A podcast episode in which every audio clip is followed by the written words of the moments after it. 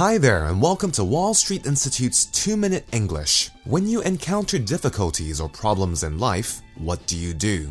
No matter how you deal with these difficulties or problems, there are two basic things we can all do to make life easier for yourself and those around us. Number one, talk to someone about it.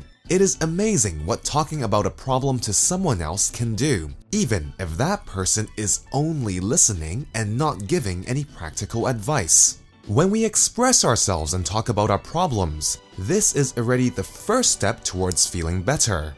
Have you ever had a bad day and then, when you told someone about it, you felt better knowing that someone else in the world knows what you're going through. Next time you're having a bad day or having a tough time, simply tell a friend, a relative, or someone you trust. Number 2. If possible, try to resolve the problem. If someone treated you badly, what would you do? Hong Kong people generally avoid conflict when possible. So, confronting a person who has done you wrong might be a difficult thing to do. However, if this is done in the right way, it could produce amazing results. If you find it difficult to talk to someone face to face, try writing that person a letter or email. Tell that person that what he or she had done has hurt you or made you feel unhappy.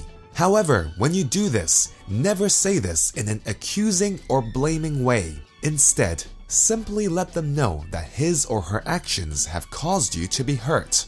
If you are able to do so, you could even ask that person who hurt you what you could do to make things better between the both of you. Remember, you cannot actually change someone, but at least if you let them know that their actions have affected you and that you are willing to make things better, then the other person has a choice to say sorry or change his or her behavior. Well, that's all for this week's 2 Minute English. Bye bye.